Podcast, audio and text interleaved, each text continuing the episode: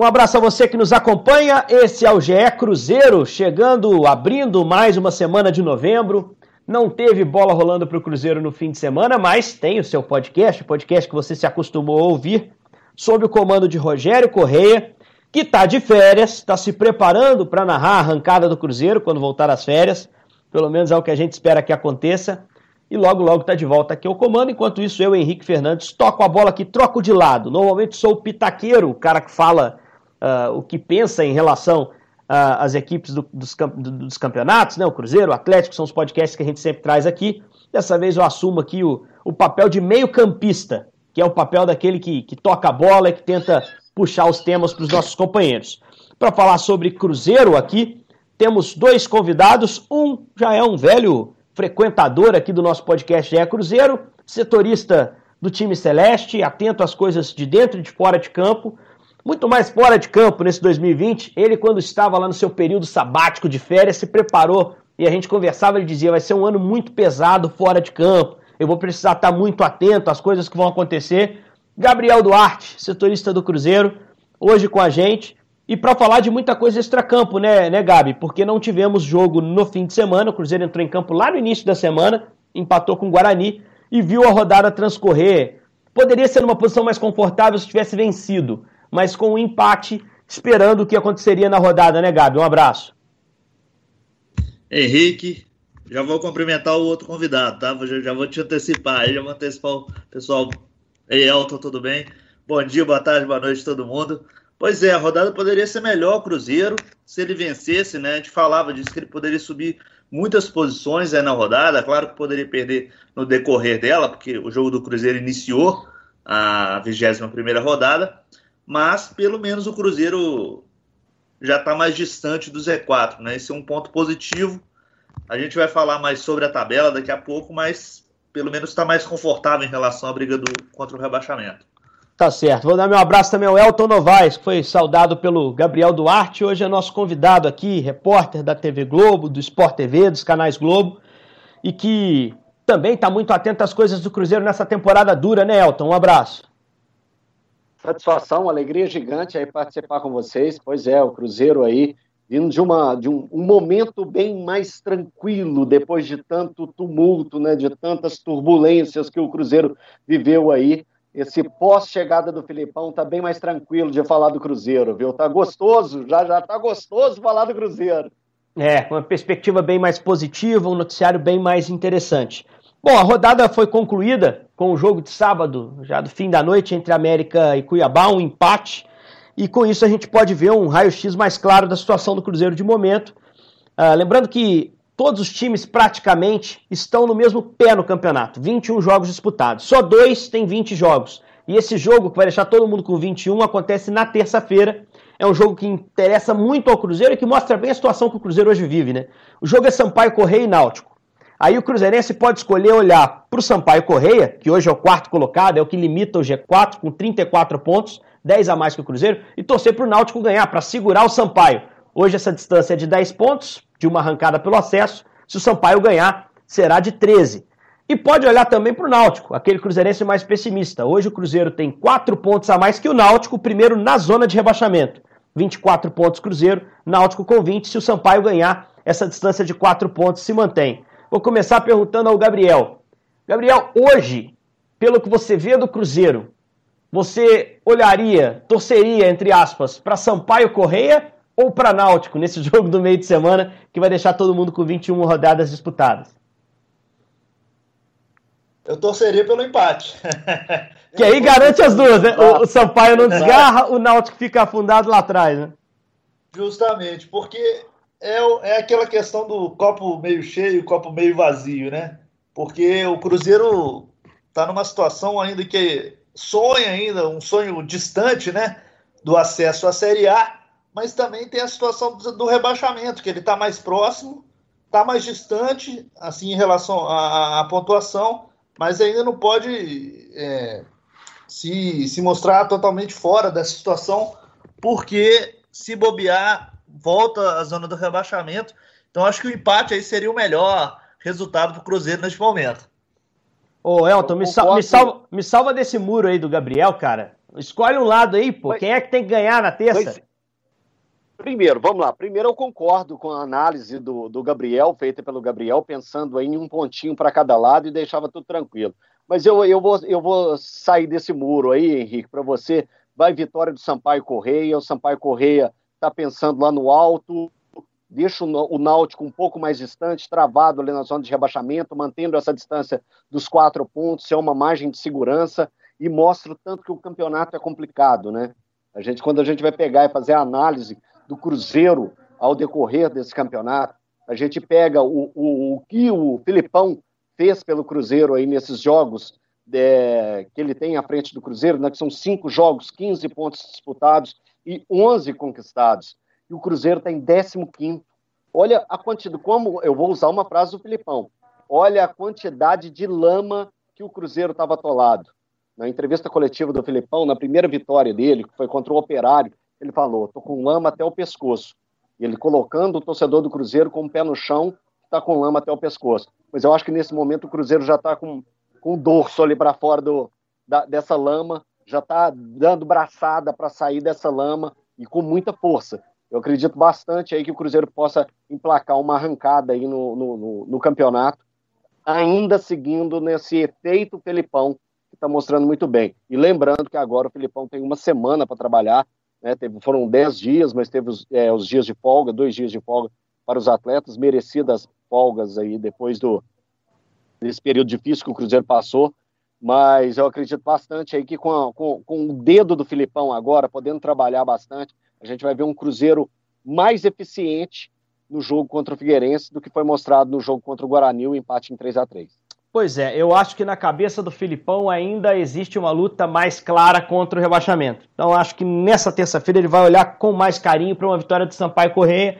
para segurar o Náutico, até porque criando ali essa gordurinha de quatro pontos, galera, o Cruzeiro vai ter um ambiente mais leve, sem medo de voltar para a zona de rebaixamento, para seguir a sua, sua toada de crescimento. Isso é muito importante. E eu tenho falado sempre que eh, o momento de treino, esse tempo que ele está tendo, é para melhorar o ataque.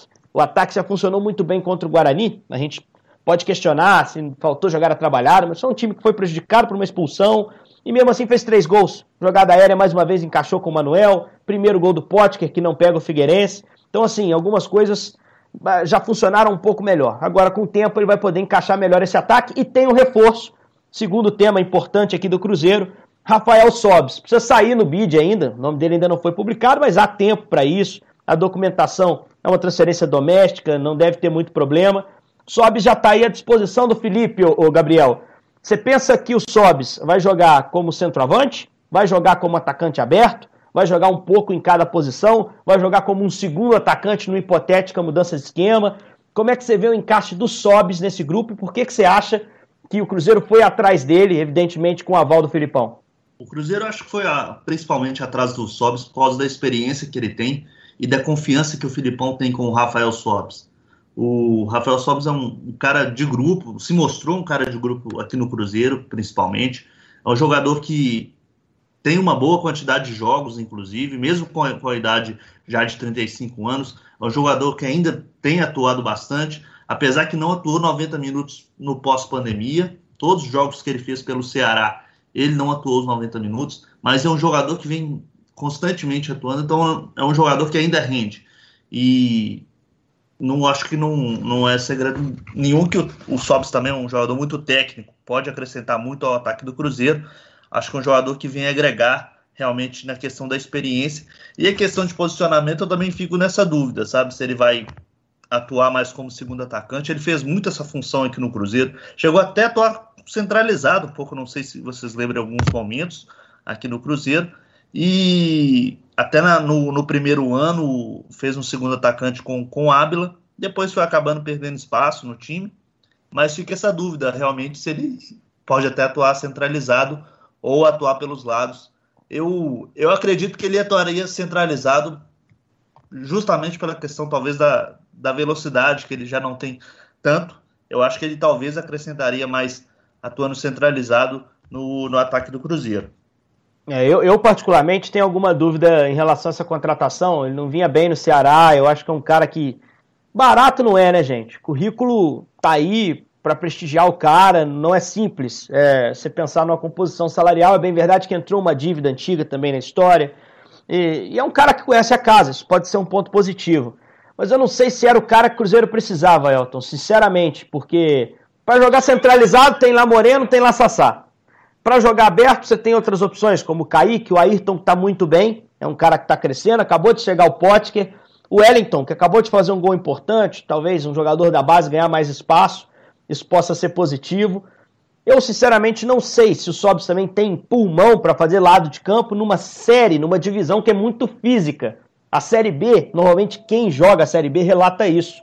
A gente demorou a entender a competição, a fisicalidade da competição. Às vezes você ter parte técnica muito aflorada, muito melhor, não define vitórias dentro de uma Série B. Você acha que o Sobs era o perfil e era o jogador que o Cruzeiro precisava? Ou você tende mais a pensar como eu, que foi uma contratação no mínimo questionável e que pode dar, evidentemente, retorno em campo por alguns outros fatores, uh, como conhecimento principalmente do clube, do treinador, que o Sobs tem? Eu vou concordar em partes com você e em partes com o Gabriel. Eu acho que que a, a, questão dele, da experiência que ele tem, o nome que ele tem, Rafael Sobis é uma marca muito poderosa dentro do futebol. Se a gente for pegar o histórico, né, toda a história do Rafael Sobis, é um cara que tem uma representatividade, não só pelo que fez no Internacional, mas também pelo que fez pelo Cruzeiro. Teve, teve importância na temporada que chegou, em 2016, o Cruzeiro com muitas dificuldades, mas ele foi importante naquele momento. Teve sua participação também em 2017, né, na, na campanha do Cruzeiro campeão da Copa do Brasil naquela temporada. Então eu acredito bastante que isso também, esse efeito que pode ter o nome Rafael Sobes, pode ter um peso importante na caminhada, na caminhada do Cruzeiro. Na questão, na questão técnica, a gente vinha acompanhando o Rafael dentro da Série A do Campeonato Brasileiro jogando pelo Ceará, a gente levantou os números do Rafael também, né? Foram 41 partidas na temporada atual, com oito gols marcados. Então ele teve uma quantidade de jogos interessantes pelo Ceará, mesmo entrando ao decorrer do, dos jogos em várias das situações, né, que ele não vinha sendo aproveitado como titular da equipe. Mas eu, eu acredito bastante que essa, essa contratação do Rafael Sobes, ela tem esse peso de ser um nome importante dentro do cenário nacional e que possa ter um efeito, sim, dentro da Série B do Campeonato Brasileiro. O Rafael, ele, ele vai ser aquele jogador que vai puxar uma marcação, ninguém vai deixar o Rafael Sobes solto dentro da área de bobeira. Então isso pode abrir possibilidade para outros jogadores é, é, se encontrar em posição é, de tranquilidade maior e, e abrir espaços para o time do, do Filipão. Mas a gente tem que acompanhar mesmo como vai ser esse processo. O Filipão ficou muito feliz com a contratação. O Filipão ele buscava esses jogadores com, com perfil de experiência, né? Ele via naquele time do Cruzeiro um time muito é, imaturo, um time muito é, verde, né? que não estava maduro para pegar e entrar numa disputa de Série B do Campeonato Brasileiro. E a gente já vê esses nomes aparecendo. O time do Cruzeiro vai ganhando uma casca mais grossa e pode ser fundamental para o Cruzeiro lá na frente. Então vamos aguardar como vai ser essa participação do Rafael Sobes. Eu vou ficar com uma beiradinha do que você disse, Henrique, uma beirada do que o Gabriel disse para fechar essa minha conclusão aí sobre o Rafael. O campo vai dizer, né? Sobe chegando, Potker já chegou, aliás, na troca com o Maurício. O Maurício estreou pelo Inter no fim de semana. Bolinha não foi bem contra o Santos, não jogou bem. Vamos ver se o Maurício também se justifica por lá para fazer algum sentido essa troca do Cruzeiro, ou pelo, pelo contrário, né? se ele não se justificar lá, vai fazer muito mais sentido essa troca. Eu fui um crítico e o Maurício não começou bem a história no Inter, mas isso é outra história, é outro time. Vamos falar do Cruzeiro, que deve mexer um pouquinho mais no mercado, né, o, Gabriel? Você estava conversando aqui com a gente antes a possibilidade do Copete fechar essa semana. Tá na mão do Santos, né? O Cruzeiro já deixou claro esse interesse. É um cara que nesse momento não pode ser registrado no Santos. E isso pode abrir caminho para que ele venha para BH e seja mais um reforço, né? É, a situação do, do Copete é um pouco complicada, porque, igual você ressaltou, ele não pode ser registrado pelo Santos. É, o Santos estava como punição na FIFA, conseguiu essa, solucionar a situação, mas o Copete voltou é, depois da, da possibilidade de registro de transferências internacionais, mesmo ele voltando é, de empréstimo. Então o Santos não consegue, é, de qualquer maneira, registrar o Copete nesse momento no Campeonato Brasileiro. Então, para o jogador não ficar parado aí, o Santos vai discutir essa situação com o Cruzeiro, de, de emprestar o Cruzeiro. É um jogador de velocidade, né, que pode atuar pelos lados, pode acrescentar ao ataque. O jogador chegaria para a disputa da, da Série B, mas a, a vinda dele para o Cruzeiro depende de um aval do Conselho Administrativo, do Conselho Gestor do Santos, do Conselho, desculpa, deliberativo do Santos, porque o Santos está em período eleitoral é, e o Estatuto do Santos prevê que todas as decisões é, é, de negociações em períodos eleitorais precisam passar pelo aval do Conselho Deliberativo. Então o Santos ainda tem essa situação para resolver lá internamente, para é, ceder o copete ao Santos. Os termos de negociação já estão sendo alinhados, com divisão de, de pagamentos entre Santos e Cruzeiro. Então é um jogador que, se o Conselho Deliberativo do Santos liberar, pode chegar aí nos próximos dias a Toca da Raposa. Agora tem que fechar logo porque o Santos está em processo de venda do Lucas Veríssimo, né? Tem uma proposta em aberto do Benfica, já tinha tido uma outra do Al Nasser da Arábia Saudita. E aí se vende o Veríssimo, cai o dinheiro, paga a dívida que hoje está emperrando a, a, contratação do. A, a, o registro de jogadores, né, por parte do, do Santos. Se não me engano, o que está vigorando é do Pato, não tenho certeza não. Mas o Santos, assim como o Cruzeiro, tem uma série de execuções na FIFA e todas são a chamada transfer ban, né, que é você não poder registrar jogador. Então, o Santos pagou uma, já entrou outra executando, ele não pôde inscrever, tanto que nesse intervalo ele conseguiu inscrever reforço, inscreveu, por exemplo, o Laércio, zagueiro, que veio do Caxias, mas o Copete não, não, não houve tempo para isso. Então, se eles venderem o Veríssimo, fica mais difícil trazer o Copete, tem que tentar fechar rapidamente. É, você gosta do Copete? Acha que é mais um nome para ajudar, Elton? Rapidinho, para a gente falar desse colombiano, pode pintar aí no ataque do Cruzeiro também. Admiro o Copete, Henrique, desde a época de futebol colombiano, né, que a gente via aquela equipe do Atlético Nacional de Medellín jogando e jogando muito bem, um jogador de velocidade, um jogador incisivo, um jogador que parte para cima, jogador bastante interessante que poderia ajudar muito a equipe do Cruzeiro. Só que a minha preocupação é qual copete viria para o Cruzeiro. A gente sempre fica com essa preocupação, a gente não está acompanhando tanto o futebol dele, não tem visto o futebol dele. O futebol que está na minha cabeça do copete é o que ele nem apresentou no Santos futebol que está na minha, na minha cabeça é que eu via ele jogando no Campeonato Colombiano, é o que eu vi ele jogando na Copa Libertadores.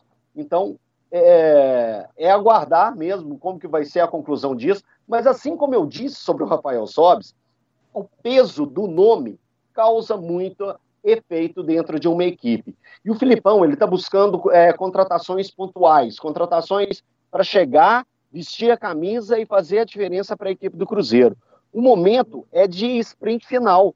O Cruzeiro ele tem esse período agora para reagir, para atacar, para definir a sua vida na série, na série B do Campeonato Brasileiro. Estamos na 21 rodada, entrando para a 22. O Cruzeiro vai fazer o jogo contra o Figueirense. Então, é uma reta final. Já é aquele momento do Cruzeiro pegar e espichar. Então, a maior quantidade de jogadores que possam trazer um efeito positivo para o Cruzeiro nesse momento, é abrir as portas, é pegar, abraçar e acreditar que esse jogador possa vir fazer uma grande diferença. Eu acredito que se o Copete vier, pode ser um jogador interessante aí para a equipe do Cruzeiro. Ô, Gabriel, agora eu vou meter aquela bola na fogueira para você, cara. E o caso da molecada em Chapecó? Em que pé anda?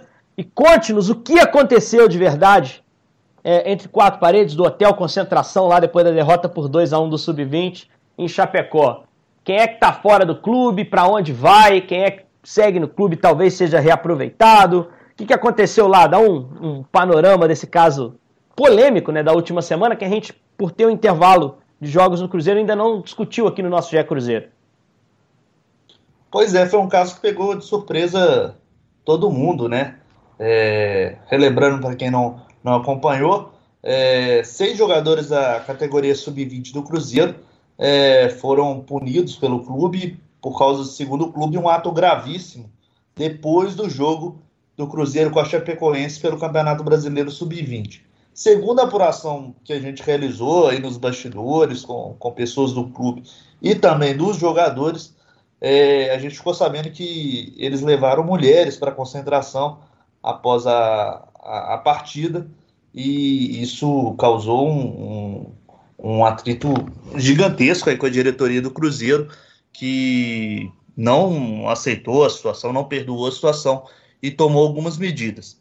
O volante Pedro Bicalho, que era capitão do time, foi teve contrato rescindido pelo clube, estava até em processo de renovação de contrato com o Cruzeiro é, por mais três anos, mas o Cruzeiro desistiu da situação e rescindiu o contrato dele.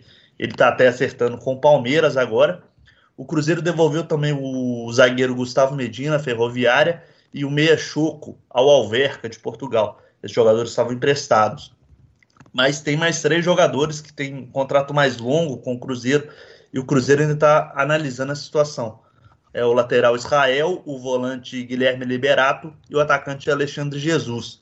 É, pelo menos um deles vai, vai ser reintegrado ao grupo. O Cruzeiro não revelou o nome desse jogador, porque esse jogador é, a, é o primeiro ato de indisciplina que ele tem na base. Mas outros dois, que o Cruzeiro também não revelou o nome, é, são reincidentes em atos de indisciplina no clube e o Cruzeiro deve emprestá-los. É, a situação deve ser definida é, nessa semana, mas o Cruzeiro já, já definiu basicamente o destino desses jogadores. Então, assim, uma situação complicada na base. O Cruzeiro lamentou essa situação porque via esses jogadores como exemplos é, para outras categorias de base é, dentro da toca, mas o clube não viu outra solução que não puni-los dessa forma, rescindir o contrato. É, até porque o presidente deixou claro que em muitos casos houve reincidência, né, Elton? Isso pesou muito. Eu lamento muito pelo Bicalho, cara. O Bicalho a gente viu lá no início da temporada, né? Ele meteu gol, ele apareceu bem, um jogador técnico de meio campo, bom porte. O Alexandre Jesus também participou de alguns jogos, mas não me, me impressionou tanto. Mas eram caras que vinham jogando, estavam integrando aí a última categoria de base antes do profissional, né? No profissional nem digo, porque já são profissionais, já tem contratos profissionais mas o time principal, essa nomenclatura correta. Lamento pelo Bicalho, que tem mercado e está fechando com o Palmeiras, né, Elton? É exatamente isso que eu ia falar, Henrique. É exatamente isso que eu ia falar, Henrique. O, o Pedro Bicalho foi um jogador que chamou muita atenção aí no início da temporada. A gente via a, a segurança dele é, dentro de campo, a autonomia que ele tinha, até a, a capacidade de, de, organização mesmo, de conversa com os mais experientes. Era aquele cara que a gente percebia, assim, parecia que ele já tinha tempo, já que ele estava no profissional. É um cara que chegou, jogou bem, assumiu a responsabilidade, o sufoco que o Cruzeiro estava passando ali naquele início de campeonato mineiro, e o menino jogou muito bem, assumiu a bronca ali da, da, daquela situação. E na base mesmo, eu acompanhei vários jogos do Pedro Bicalho. É um jogador que realmente, quando eu vi que ele estava no meio dessa turma aí, que estava saindo do Cruzeiro, eu, poxa vida, esse aí vai fazer muita falta para a base do Cruzeiro. Era um jogador que tinha braçadeira, né, que tinha a faixa né, de capitão, um jogador importante para a base do Cruzeiro. E realmente o grupo deve ter sentido bastante e o torcedor perde também com isso, né, de não ter a possibilidade de ver um jogador como ele aí seguindo frente ao, à equipe do Cruzeiro. O Alexandre Jesus, como você também citou, é, a gente pôde ver de perto, né? Tanto a gente que acompanhava o Sub-20, quanto também o torcedor que pôde acompanhar o início do Campeonato Mineiro, o Alexandre Jesus jogando pelo profissional do Cruzeiro. É um jogador que teria uma possibilidade de crescer ainda muito dentro do, da equipe. Vamos torcer aí para, como o Gabriel falou, né, um dos três nomes pode voltar ao elenco, quem sabe é o Alexandre Jesus, jogador que a gente acompanhou bem de perto. É um, é um caso assim que a gente tem que avançar na análise, né? Não, não, é lógico que a gente lamenta esses meninos terem saído, em alguns casos de graça, o Bicalho, por exemplo, poderia render futuramente grana para o Cruzeiro. O Cruzeiro tem que olhar para a base assim, tem que olhar pensando nas transferências, mas tem por trás dessa dispensa é, uma mensagem para quem está na base do Cruzeiro. O Cruzeiro está reformulando a sua base também. Está reformulando o estatuto, está reformulando a diretoria de futebol, o organograma todo do futebol e também a categoria de base. Então eu acho que fica muito estabelecido um, um sarrafo baixo para uma tolerância baixa para a indisciplina a partir de agora. Esse caso vira um exemplo, não só para o sub-20, mas para o 17, para o 15, para todo mundo. A molecada sabe que agora existe disciplina no Cruzeiro de uma forma muito mais enérgica e que o clube sabe da importância que tem o seu jogador de base mas que não vai abrir mão desses preceitos, esses pilares de formação, não só de atleta, mas formação de ser humano. Porque muitos ali talvez nem sigam a sua carreira profissional como jogadores. Né? Então você precisa ter esse tipo de limite, porque o clube assume um papel muito importante na educação desses caras. Nós estamos falando de meninos de 19, 18 anos, já é o último estágio da formação, mas ainda se forma caráter ainda é possível apresentar regras a essas pessoas, a esses jogadores, para que eles evoluam como pessoas, seja no Cruzeiro ou fora do Cruzeiro. Tomara que essa nova era de disciplina gere jogadores com bom caráter, com identificação com o clube, daqui para frente no time celeste. Para a gente fechar, já estamos chegando na nossa hora. Pois não, Gabriel? Só, só acrescentar, a diretoria do Cruzeiro, inclusive, fala sobre isso, o Henrique, essa nova diretoria, que quer na base não formar apenas jogadores, quer formar também é, é cidadãos, sabe? Pessoas é, é, é, com um bom caráter, com uma boa educação. Então, isso também pesou na, na decisão da diretoria do clube. E só para não parecer mimimi, é, levar a mulher para concentração, rapaziada, é o seguinte: ali é uma extensão do clube. Ali a delegação do Cruzeiro está representada e aquele espaço ali do hotel, num momento de jogo, é uma extensão do clube. A gente não vai trazer mulher aqui para dentro da TV, eu estou gravando da TV nesse momento.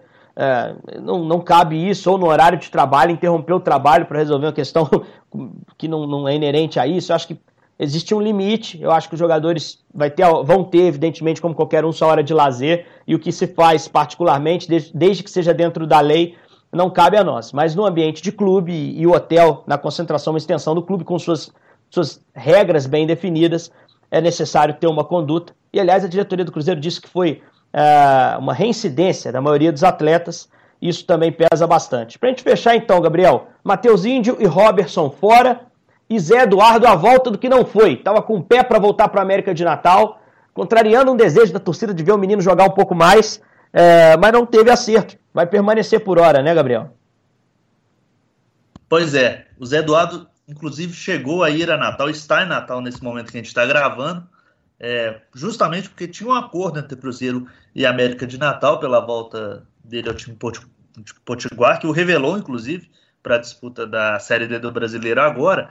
Só que o Cruzeiro e o América não entraram em um acordo na questão do percentual dos direitos econômicos. Por quê?